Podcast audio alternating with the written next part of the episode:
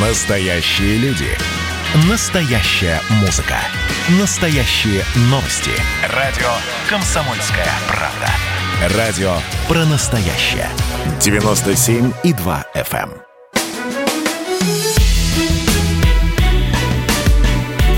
Бофт знает. Здравствуйте, друзья. Иван Панкин с вами и Георгий Бофт, известный российский журналист и публицист и политолог. Здравствуйте, Георгий Георгиевич. Здравствуйте. Хорошо вас слышно, однако. Вредничали сегодня, не хотели микрофон принимать, и видите, вот чуть эфир не сорвали. Нехорошо. Чакры прочистились. Да, у нас тут много чего прочи- прочистилось, да, пока мы пытались вас подсоединить прямо за несколько секунд до эфира. Но, слава богу, слава богу, что все в порядке. С чего начнем, Георгий Георгиевич? С похищения Сначала. Европы? Сначала можем начать, давайте. С похищения Европы давайте начнем, действительно. Константин Богомолов, стильный, известный, э, и еще много очень хороших слов в его адрес можно сказать. А, Московский режиссер театральный, муж Ксении Собчак, Константин Богомолов, выпустил статью в «Новой газете», которая называется «Похищение Европы 2.0». Вы даже разразились колонкой по этому поводу. Э, Собственно, что, какой вывод делает э, господин Богомолов в своей статье? Что Европа-то уже не та. Но этот вывод мы делаем уже давно. Э, Загнивает Европа, загнивает капитализм. Но сколько лет это происходит, Георгий Георгиевич? Но А. это происходит еще десятилетиями. Десятилетиями. Мы, мы, мы все это цитируем, вот эту фразу «загнивающий Запад». Но, тем не Да. менее, в очередной раз, и недаром Богомолов называет свою статью «Похищение Европы 2.0», в очередной раз, значит, Европа загнивает, но, однако, как-то там живут люди, хотя, конечно, проблем у них много. Но, собственно, ка- страшно. что вы увидели? Хорошо, что вы увидели, какой посыл от Богомолова услышали вы в этой статье? Ну, эта статья написана, конечно, не для среднего читателя. Эта статья написана скорее для элиты э, политической и интеллектуальной.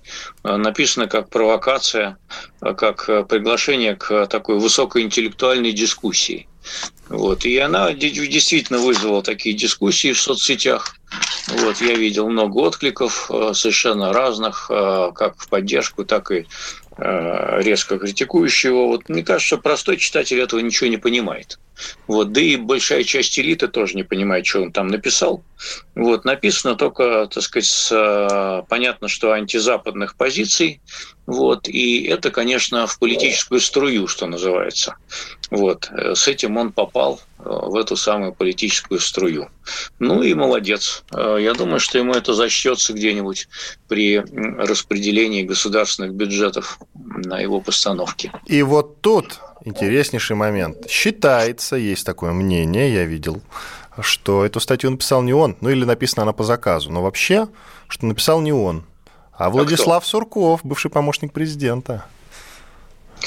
Э, Дело в том, что я э, в 2018 году был на Валдайском дискуссионном форуме в Сочи, и Богомолов там произносил примерно те же самые тезисы и примерно в тех же самых выражениях. Э, Эта статья расширенный вариант того выступления. Вот. э, Я допускаю, что, может быть, ее писал и Сурков, хотя на самом деле Сурков все-таки спичрайтером не работает, насколько я знаю, и никогда не работал ни для кого. Э, В том числе не писал он и статьи для высших руководителей, их писали другие люди, спич- спичрайтеры. Поэтому не знаю, может быть, он советовался, может быть, что-то правил. Э, Не знаю, стиль хороший, публицистический, вот идеи такие э, обостренные, завиральные во многом, но тем не менее, мне кажется, Богомолов и сам способен сформулировать э, текст письменно. Зачем ему Сурков? Безусловно, но хорошо, тогда, возможно, вам ближе тезис, что не сам Сурков написал, да и что мешает Суркову ее самому лично под своим именем оп- опубликовать? Ну, Действительно, как вот он это именно. неоднократно делал. Вот именно. Да. Зачем же дарить чужим людям какие-то свои идеи? И свой успех, и свою, свою, свою знаменитость и так далее, часть, частицу. А Что касается еще этой статьи, давайте поглубже, подетальнее порассуждаем, а что происходит сейчас на Западе. Действительно ведь, действительно ведь проблем больше, чем вчера, больше, чем раньше.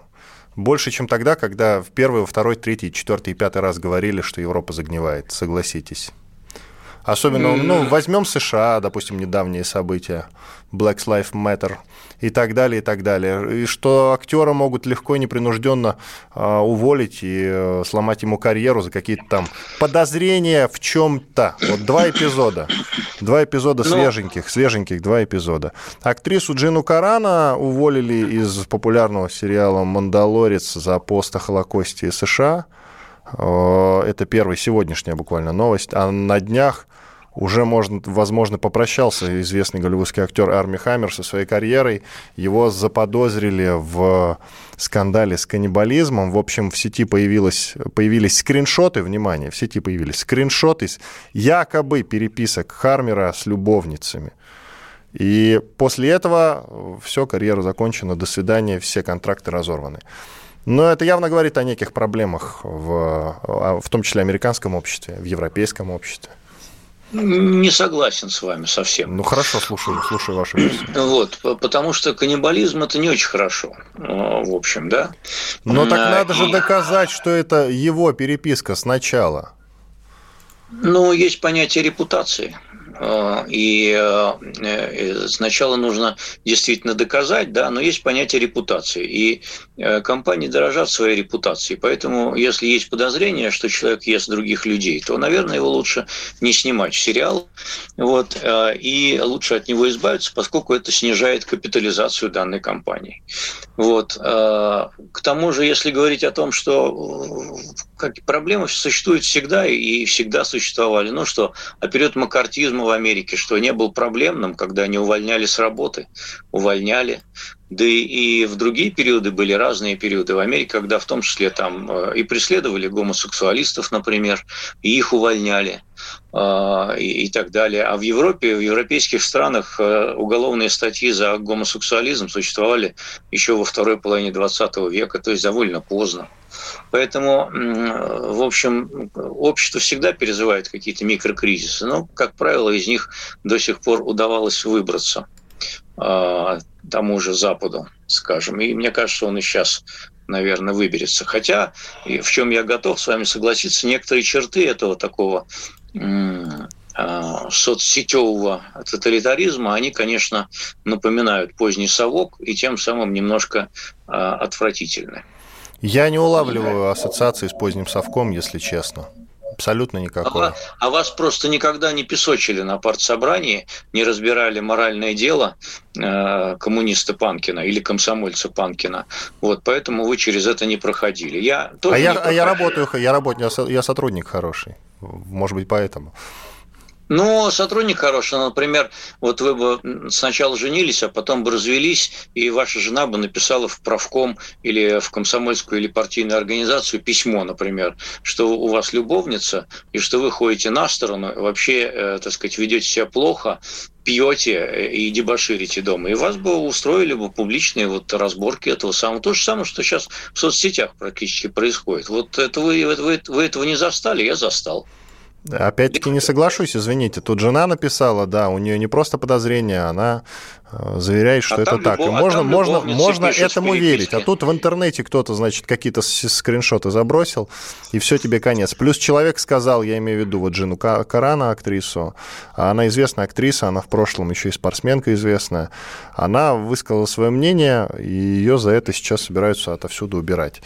Ну, ну что? никто а не отменял вы... свободы мнения никогда. А если, бы, а, если бы вы, а если бы вы в Советском Союзе высказали какое-нибудь мнение, бы, которое шло в разрез партии, вас бы тоже лишили бы и роли, и э, еще чего-нибудь лишили, с работы бы выгнали. Ну что вы, помилуйте. Вы Хорошо, что? то есть получается все-таки Европа деградирует до самых худших черт э, Советского Союза не до самых худших черт, но отдельные черты там проскальзывают, что я и говорил. До самых худших ей еще далеко что вы. Но у вас есть прогноз какой-то, когда, когда скатится? Когда будет закат Европы 3.0? Мне кажется, что э, вообще э, речь не о Европе, а речь вообще о все, всем э, человечестве. Я не, я не слышу таких новостей из Южной Америки, например, из какой-нибудь. Из Африки, Южная, из Австралии. Южная, не... Южная Америка еще не дошла до такой степени цифровизации. Из Азии. Общества. Не слышу. О, из Азии вы не слышите никаких вестей из Китая? Как там работает я система? Я имею в виду относительно нашей конкретной темы сейчас, я не про коронавирус. Как там работает система социального кредита, и она работает и в других странах то же самое. И понятие репутации очень влияет на политические карьеры и общественные, и всякие другие карьеры в Японии, в азиатских странах вообще. Недавно там мэр Сеула подал в отставку по какой-то ерунде, то ли он машину служебную использовал для поездок на дачу, то ли еще для чего-то. Ну что вы, это все есть. Просто цифровые технологии делают э, вашу личную жизнь, в том числе, более доступной, и она э, ее полоскают по всему миру, понимаете?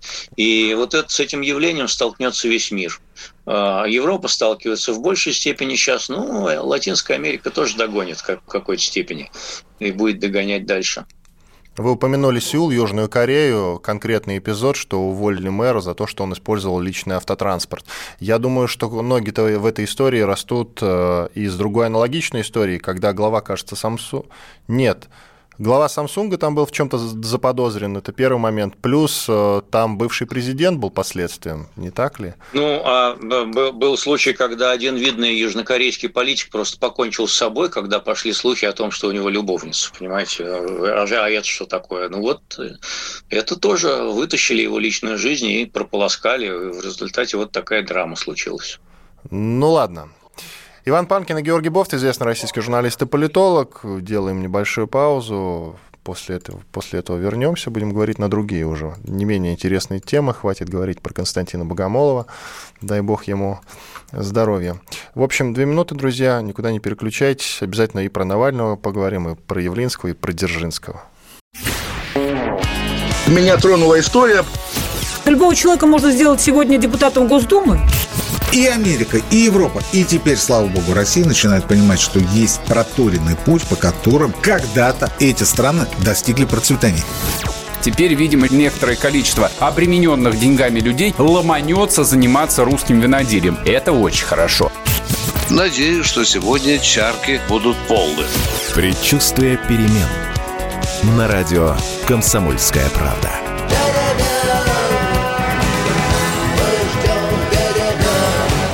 За все хорошее против всего плохого.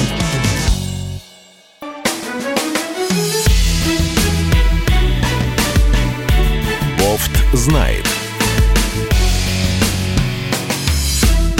Иван Панкин и Георгий Бофт, известный российский журналист и политолог. Мы продолжаем. Георгий Георгиевич, Георгий Георгиевич, а. можно вам задать не патриотический, а провокационный вопрос? Вы часто такие задаете, извольте. О, мило. Вернуть ли памятник Дзержинскому на Лубянку? А то собираются. Вы что скажете? Инициатива Нет. появилась. Ее выдающиеся люди подписали. Прилепин, например, Леся Рябцева. Я не считаю этих людей выдающимися, во-первых. Во-вторых, э, ответ нет. Почему стоял себе памятник, никому не мешал? Тогда и давайте Потому станцию что... метро переименуем. А то что это, на Лубянка плохие ассоциации, дурные потому что э, с тех пор, как э, его снесли, мы достаточно много узнали про этого э, деятеля. Демонтировали, они снесли. Ну хорошо, демонтировали, бережно переставили, еще можно сказать. Э, мы довольно много узнали про этого деятеля, и, в общем, э, сейчас бы ему памятник не поставили потому что он был замешан, в общем, в кровавых репрессиях и был одним из тех, кто зачинал эти кровавые репрессии. Он ничем не хуже, чем вот эти все сталинские наркомы Ежов, там Егода, э, Берия последующий, вот, э, и так далее. Э, им же не ставят памятники, поэтому и ему не надо. Вот. Э, вот такой простой ответ. Ну, вы сказали Егода, наверное, не Егода, а Ежов, да, особенно отметился. Да, ну, сначала Егода, потом Ежов, да. Егода тоже участвовал в массовых репрессиях и инициировал их, но все это началось при, при Дзержинском, в общем. Ну, это все равно, что и, и Троцкий в этом был также замешан. Мы же не ставим памятник Троцкому. Понимаете? Другое дело, что те, которые памятники сейчас стоят, наверное, сейчас э, не подходящее, так сказать, время их э, ломать, потому что это очередная будет политическая кампания, я имею в виду Ленина. Э, в принципе, надо было бы их всех снести еще в начале 90-х годов, но раз не снесли, уж теперь поздно. Вот. А, а с Дзержинским это тоже ведь политиканство и циничная игра на том, чтобы э, вот потрафить э, Лубянки, такой коллективной Лубянки, которая сейчас э, во многом находится во власти. И те люди, которые это инициируют, они просто подменяют вот эту фальшивую повестку вокруг Дзержинского, поднимая хайп, настоящей актуальной повесткой, которая была бы обращена к тем проблемам, которые действительно волнуют сейчас страну. Но они хотят ведь в Думу идти с тем, чтобы вот восстановим Дзержинского, они же не выдвигают каких-то актуальных э, требований, которые обращены к текущему моменту по решению социально-экономических задач там, и так далее, налоговая, экономическая политика, да и, собственно, сама политика. Нет, они вот ограничились тем, что они вы, вытащили из какого-то значит, затхлого угла вот этот, э, эту тему и ее полоскают, чтобы тем самым набрать себе политический капитал. Когда они в Думу придут, они будут писать там такие же пустопорожние законы. Ну, то есть это поклон силовикам? Ну да, такое э, э, лизание одного места, я бы сказал.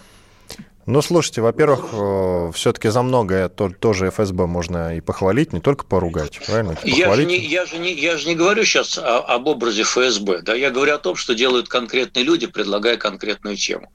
Мы же сейчас не обсуждаем ФСБ как институт.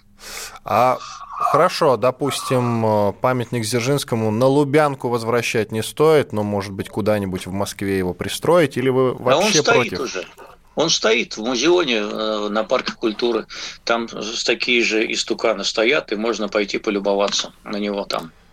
То есть вы сторонник того, чтобы памятник э, вот, аналогичным историческим деятелям вроде Дзержинского им находили место в каком-то конкретном ангаре, куда можно прийти, их всех разом посмотреть и не раскидывать по всей Москве. Ну, почему в ангаре? Они там стоят э, как монументальная коллекция э, советского времени, и там она открыта для посещения, поэтому можно туда сходить и посмотреть. Это э, вот новая Третьяковка, так называемая. Вы знаете, кто-то сказал, кто-то сказал интересную вещь, и, в принципе, сложно как-то сразу однозначно реагировать на нее. А, Дзержинский, например, а, основатель ВЧК. Но это, это же не, неплохо, правильно ведь? У нее дурная репутация сейчас уже много лет спустя, но ведь ВЧК 20-х годов – это не ВЧК 30-х годов, скажем, да, и не ВЧК э, последующих лет. ВЧК 20-х годов расстреливала э, в том числе по принципу классовой принадлежности просто заложников. А тогда все друг друга расстреливали, Георгий Георгиевич. Э, белый террор был не менее страшным, чем красный террор. Слушайте, но мы же не ставим памятники э, героям белого террора, правильно? Это же тоже часть нашей истории. Давайте всем, что ли, ставить памятники? Ну, Колчаку Когда? собирались там доску памятник собирались, поставить. Собирались, но не поставили. Собирались, но, но фильмы не снимают, и неплохо, что, хороший фильм «Адмирал». Хорошо, и про Дзержинского фильмы не запрещают. Их снято хоть э, задницы ешь эти фильмы про Дзержинского и его соратников прочее прочих, понимаете? И про Троцкого фильм снят. Ну и что? Памятник же Троцкому не ставят. И Деникину памятник не ставят.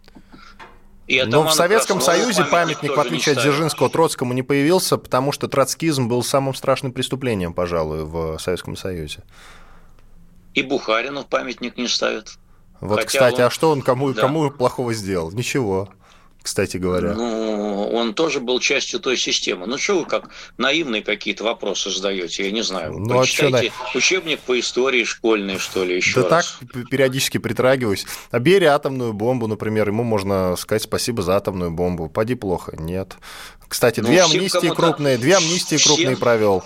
Очень. Всем кому-то, всем, всем а, можно за что-то сказать спасибо, а можно и спасибо не говорить. Ну, Хрущеву мы же не ставим памятник, ему тоже, наверное, есть за что сказать спасибо, да? За, за, за а, кукурузные значит, поля, например это все ушедшая эпоха, понимаете? И втаскивать вот этих персонажей из ушедшей эпохи в текущую политику – это грязное и циничное политиканство, понимаете? Если им уже не поставили памятник в свое время, то теперь его просто используют э, для того, чтобы скрыть истинную повестку политическую, актуальную, еще раз говорю, и подменить ее э, совершенно пустоморожными спорами фальшивыми о, о том, надо ли ставить памятники кому-то, там, Дзержинскому, Троцкому, Жуковскому, там еще кому-то, Деникину, Колчаку. Пусть лучше спорят о, о, о пенсионной реформе, понимаете? Это, по-моему, Вот тут я с вами полностью солидарен.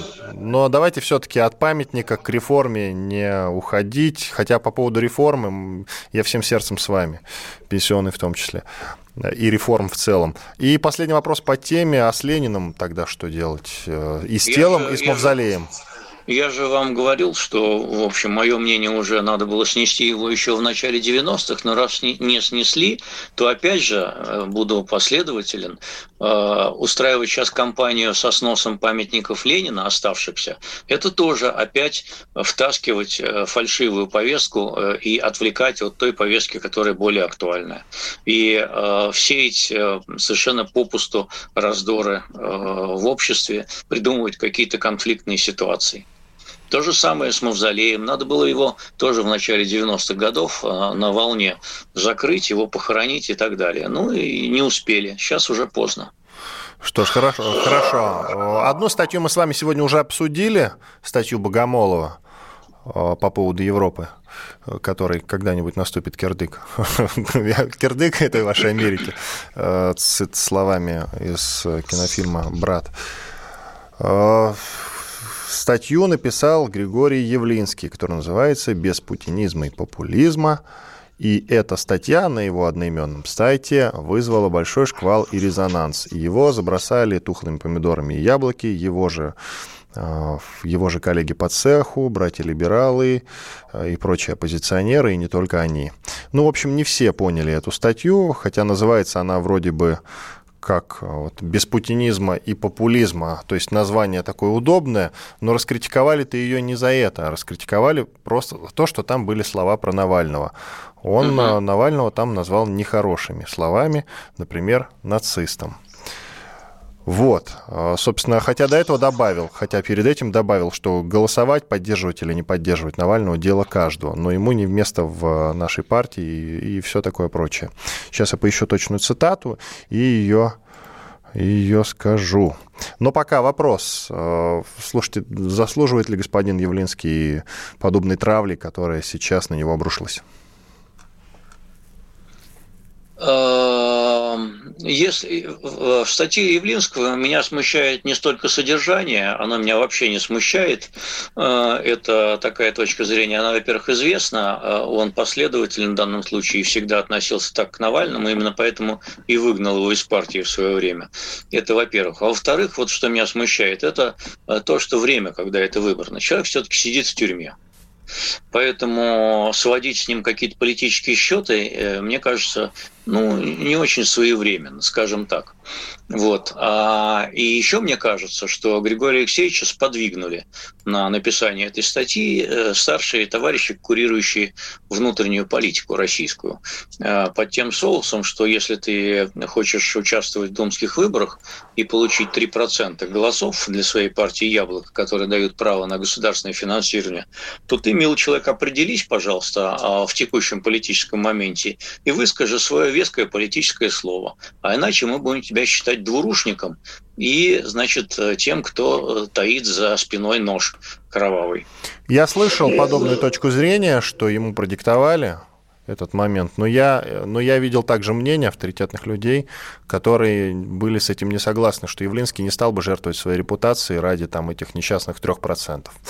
Но закончим обсуждать эту статью уже в следующей части, пока сделаем перерыв.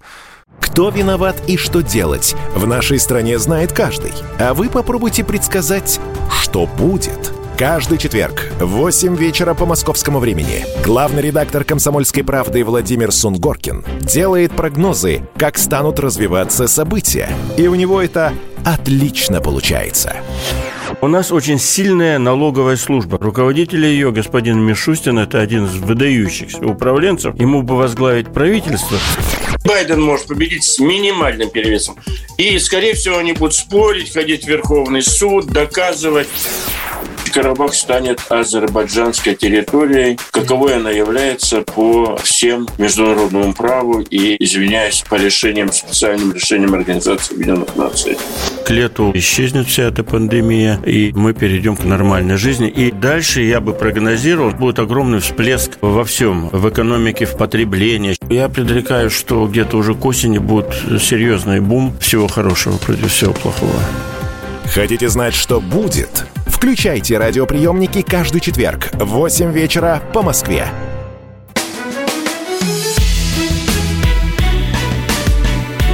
Бофт знает. Иван Панкин и Георгий Бофт, известный российский журналист и политолог. Мы продолжаем обсуждать статью Григория Явлинского, которая называется «Без путинизма и популизма. Он ее выложил на этой неделе, на него свалился шквал критики и обвинений. Небывалый, пожалуй. Я думаю, что в таком центре внимания господин Явлинский не был никогда в своей жизни. Согласны ли вы, кстати, Георгий Георгиевич? Да нет, он был в центре внимания, когда писал программу «500 дней». Он э, вообще в ранние э, постсоветские годы был достаточно популярен, и э, его прочили на премьера. Э, многие. Поэтому он руководил партией, которая, фракцией, которая входила в Думу. Поэтому сейчас он несколько, этот политический труп привстал из своей политической могилы и э, попал немножко в струю, поскольку тема Навального остра. Ну, ему досталось. Неудачно выступил, можно сказать. Вы знаете, его коллегу по партии Яблоко уже называли вот в этих стенах политическим трупом, он обиделся и ушел. Я имею в виду Сергея Митрохина. Саша Яковлев, мой коллега, называл его политическим трупом. Он обиделся и ушел из студии. Это было лет 7-8 назад, вот так вот. А, а что касается Явлинского, да, я вам, кстати, кину видео. А я что касается был, Явлинского... Я, я был забыл про Митрохина, но он сейчас такой довольно дисциплинированный член Московской городской думы. Э, больше не буянит. Э, поэтому э, Поэтому Но он был как... председателем же партии Яблоко в свое время, да? Да, был, был, был. был. Не, был. Митрохин, Митрохин, Митрохин активный городской активист. Вот городским активистом быть, это, в принципе, его уровень, я считаю. А, он довольно искренний такой борец, истовый с всякими городскими безобразиями, но насчет федерального уровня не очень уверен.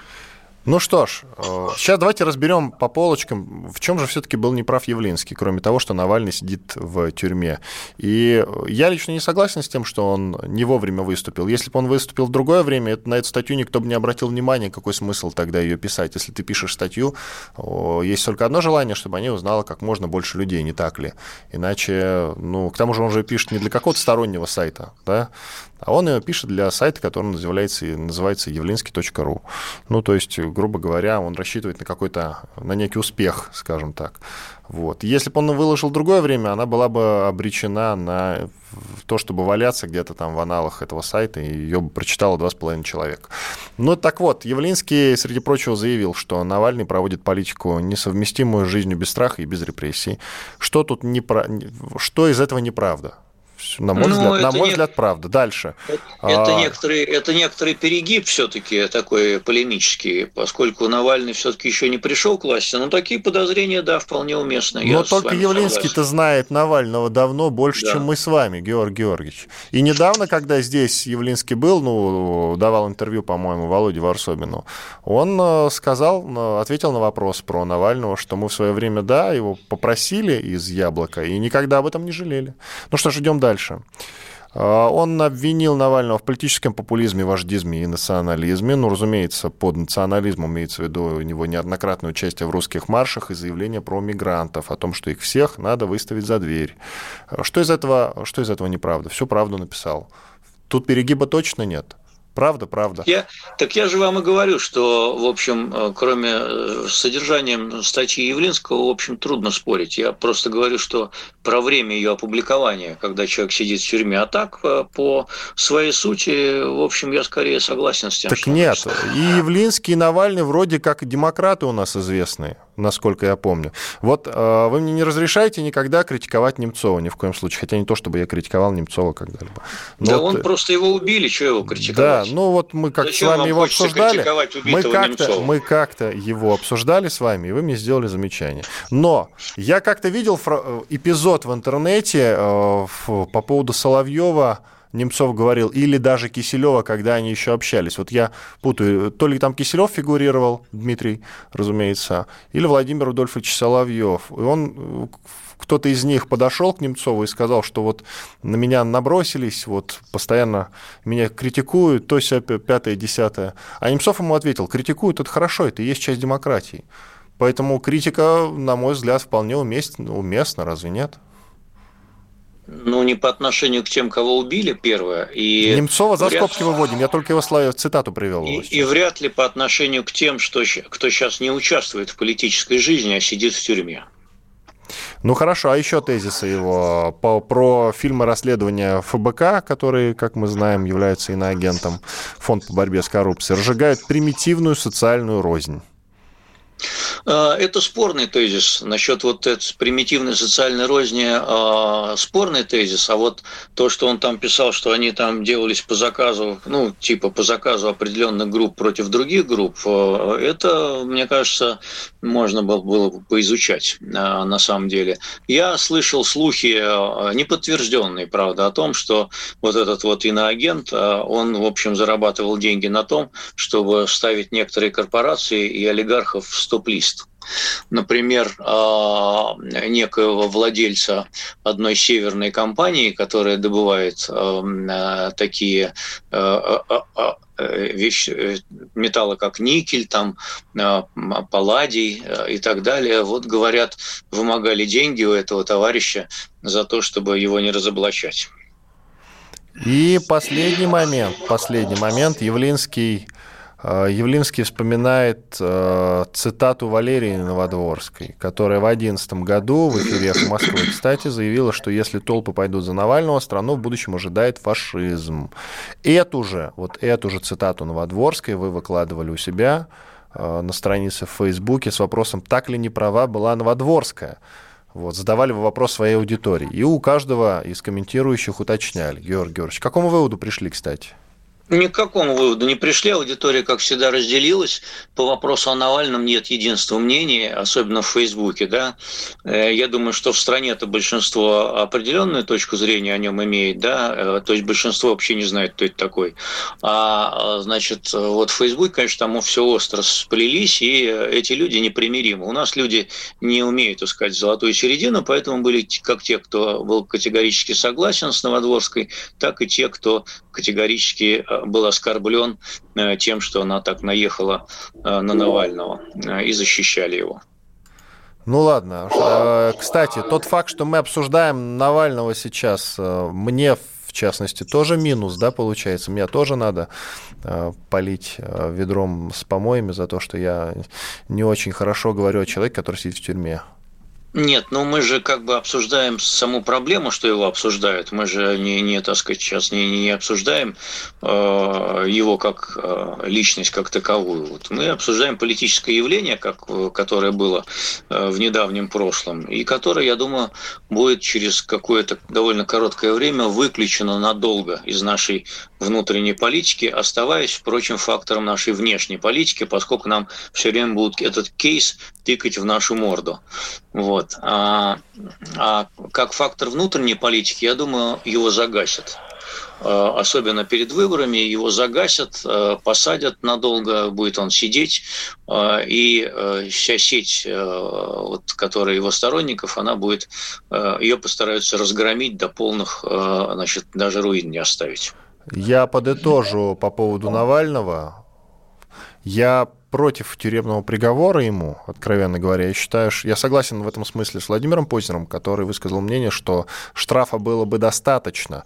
Или надо, это уже от себя говорю, или надо было разбираться, действительно надо было разбираться сразу. Он же нарушил-то когда впервые, там, что-то в 17-м, что ли, году э, ну первое ну, да. нарушение пошло. Да. Тогда надо было разбираться сразу. А постфактум это уже как-то, получается, история намекает на Фургаловскую, и это, опять-таки, вспомнили, что называется. Но это, это как-то не круто. И в том, что касается э, политики Навального, вот мне нравится его вот это направление по борьбе с мигрантами. Но ведь э, если посмотреть, если внимательно поизучать Навального, а я недавно сделал про него целый спецпроект, который называется «Навальный», э, прошлое, настоящее, будущее. Так и называется, друзья. Можете найти, послушать в подкастах на нашем сайте radiokp.ru. И искал его цитаты. И по любой теме, по любой теме, вот абсолютно по любой, возьмем там смертную казнь, э, возвращать, не возвращать, я не знаю, отношения к гомосексуалистам, э, что там еще, те же мигранты, а, Крым и даже остальное, а, Абхазия, Приднестровье, Донбасс, значит, у него один ответ – референдум. Надо проводить референдум. Это референдум. А то а, референдум. Алексей, вам чай или кофе? Референдум. Ну вот по любому поводу референдум, понимаете? Ну серьезно. Ну какой это политик? Мне все-таки ну, больше нравится, когда его называют блогером в этом случае. Ну, все-таки э, референдумы у нас э, практически не проводятся, не проводились, э, да. Ну да, ну, хотя по Конституции, по Конституции они вроде как, да, должны да, проводиться. По, по, многим, по многим вопросам, наверное, было бы неплохо провести референдум, но правящие круги у нас боятся, что мнение референдума разойдется с их политикой слишком резко, поэтому они не хотят их проводить. Ну что ж, у нас минута до конца. В Европейском парламенте тогда уже не будем это обсуждать, да, просто я об этом скажу. И в четвертой части уже будем говорить на другие темы. «Голос разума» в Европейском парламенте. Депутат от Ирландии, вы, наверное, видели э, видосик, его сейчас активно распространяют. И, кстати, ваши коллеги в том числе. Э, видосик, как депутат от Ирландии, девушка, забыл, как ее зовут, ярко высказывалась по поводу российского оппозиционера. Она ведь э, логично говорит, значит, что вы привязались к России из-за этого Навального. Слушайте, давайте тогда осуждать США и применять к ней санкции, осуждать другие страны, потому что там тоже есть разного рода политические заключенные, а за Навального там в России максимум готовы выйти и подписаться около 4% россиян. Но это же ни о чем не говорит абсолютно. Все, уходим на перерыв. Панкин и Бов в студии. Через две минуты вернемся. Просыпайтесь, вставайте, люди православные! В эфире радио «Комсомольская правда». Я Сергей Мордан. Прогноз на 21 год вас не порадовал, я надеюсь. Конвойные в белых тулупах, лающие овчарки, прожектора шарят по белой пустыне. Давайте уже вот по-нашему, по-русски вот, скажем. По Врагам и изменникам Родины нет и не будет пощады.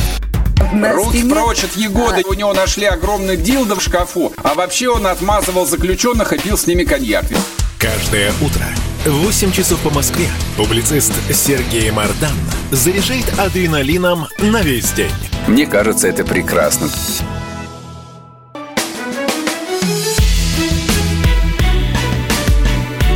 Бофт знает. Иван Панкин, Георгий Бофт, известный российский журналист и политолог. Мы продолжаем. Ну все, про Навального больше ни слова, да, Георгий Георгиевич?